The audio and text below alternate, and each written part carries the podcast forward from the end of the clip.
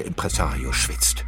Trotzdem, sollte Rossinis Produktivität in Stocken geraten, haben die vier Maschinisten vor der Speichertür Anweisung, den jungen Künstler einfach aus dem Fenster zu werfen. Irgendwann ist das Maß voll. Ist ja nicht das erste Mal, dass Rossini sich Zeit lässt. Gioacchino Rossini ist auf dem Dachboden der Mailänder Scala eingesperrt. Da schreibt er an der Ouvertüre für seine neue Oper, wenige Stunden vor der Premiere. Das ist nicht das erste Mal. Leidet er etwa an Prokrastination, also chronische Aufschieberitis, oder lässt er sich einfach nur immer gerne so ein bisschen mehr Zeit? Das erfahrt ihr jetzt in einer neuen Musikgeschichte. Hallo und herzlich willkommen zu unserem Podcast Zoom, Musikgeschichte und was sonst geschah. Ich bin Christine und heute erzählen wir euch von Gioacchino Rossini.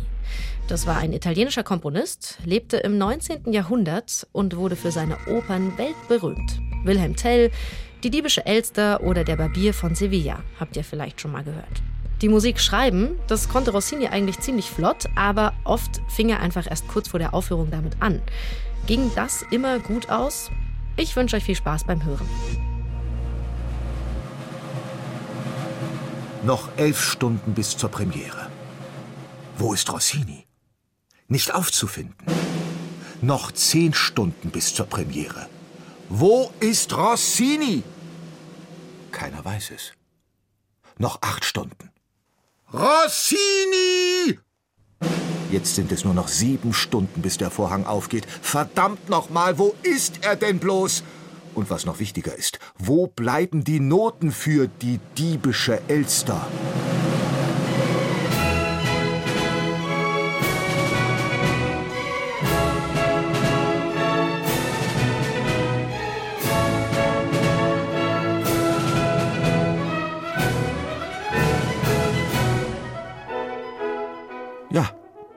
Ist Rossini denn nun? Keine Panik, Rossini ist bereits im Haus. Nur ein paar Türen entfernt von den empörten Orchestermusikern, die immer noch auf die Ouvertüre warten, nur wenige Stockwerke über dem nervlich inzwischen völlig zerrütteten Dirigenten. Ach ja, und zwischen den lauernden Kopisten und dem Meister sind es nur wenige Meter. Luftlinie. Kein Problem also. Gioacchino Rossini sitzt auf dem Dachboden der Scala und komponiert. Zumindest hofft das der Impresario. Schließlich hat er ihn genau zu diesem Zweck dort oben eingesperrt, zusammen mit einer Schüssel Macaroni, denn man will den Maestro ja bei Laune halten.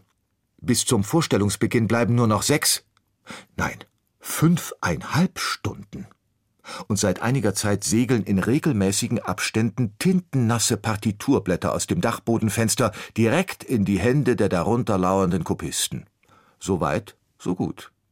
Es kann noch hinkommen. Der Impresario schwitzt. Trotzdem, sollte Rossinis Produktivität in Stocken geraten, haben die vier Maschinisten vor der Speichertür Anweisung, den jungen Künstler einfach aus dem Fenster zu werfen. Irgendwann ist das Maß voll. Ist ja nicht das erste Mal, dass Rossini sich Zeit lässt. Bei Othello letztes Jahr war es nicht anders. Auch damals hatte der zuständige Impresario Rossini eingesperrt im Palazzo Barbaia in einem winzigen Zimmer. Fertig geworden ist er da schon, aber um welchen Preis? Alle Mitwirkenden der Oper waren am Ende ihrer Kräfte, noch bevor der Vorhang überhaupt aufging. Gioacchino Rossini hingegen ist stets die Ruhe selbst. Mehr noch, inzwischen rühmt er sich sogar dafür, seine Vorspiele erst in letzter Sekunde am Tag der Premiere zu vollenden. Wartet bis zum Abend der Aufführung. Nichts regt die Eingebung mehr an als die Notwendigkeit, die Gegenwart eines Kopisten, der auf eure Arbeit wartet, und das Drängen eines geängstigten Impresarios, der sich in Büscheln die Haare ausrauft. Immerhin arbeitet Gioacchino Rossini schnell. Die Oper Othello Ossia il Moro di Venezia entsteht 1816, im selben Jahr wie noch zwei weitere Opern. Der junge Komponist benötigt nur wenige Wochen für das gesamte Werk, bis, tja, bis eben auf die Ouvertüre. Apropos Ouvertüre, nur noch fünf Stunden bis zur Uraufführung der diebischen Elster und Rossini ist immer noch auf dem Dachboden.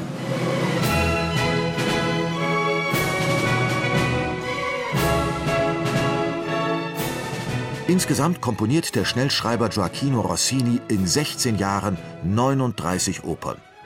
Allerdings nicht ganz so viele Ouvertüren. Mag sein, dass das mit der Eingebung im letzten Augenblick doch nicht immer funktioniert. Vor allem aber hält Rossini seine Ouvertüren für recycelbar. Bestes Beispiel der Barbier von Sevilla. Jeder kennt es, jeder pfeift es, das Vorspiel mit dem berühmten da da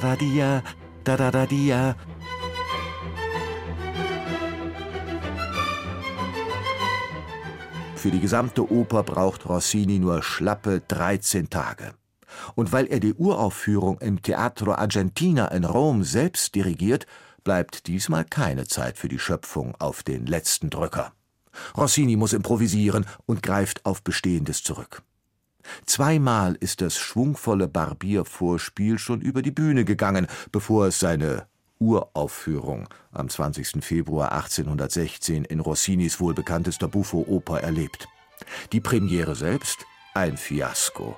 Ein Geiger stürzt, als ihm eine Seite reißt, und eine Katze läuft quer über die Bühne.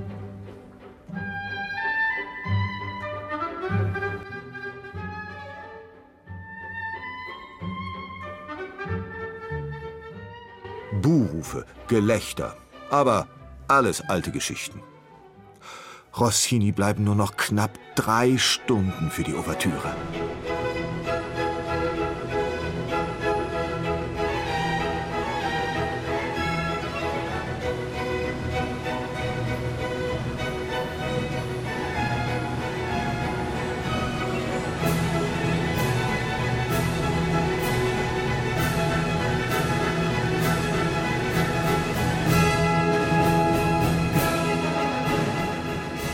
Das mit dem Wiederverwerten alter Ideen wird Rossini bei seinem Arbeitsstil sicher noch häufiger machen.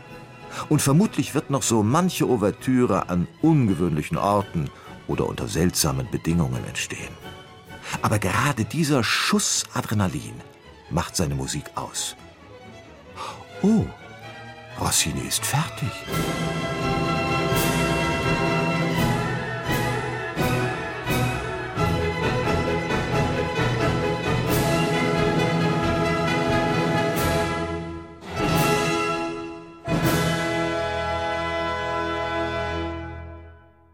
Wenn Komponisten auf Adrenalin schreiben.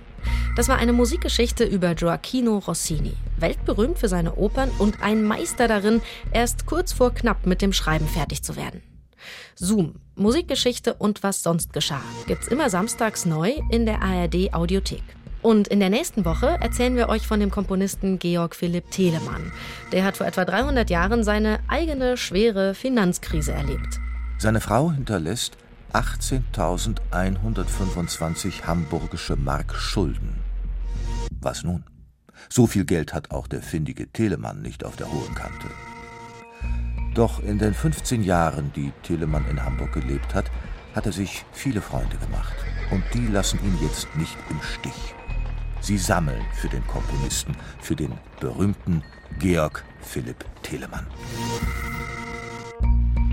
Ob es für Telemann reicht, ob er alle Schulden zurückzahlen kann, nächsten Samstag erfahrt ihr es. Bis dahin macht's gut, eure Christine.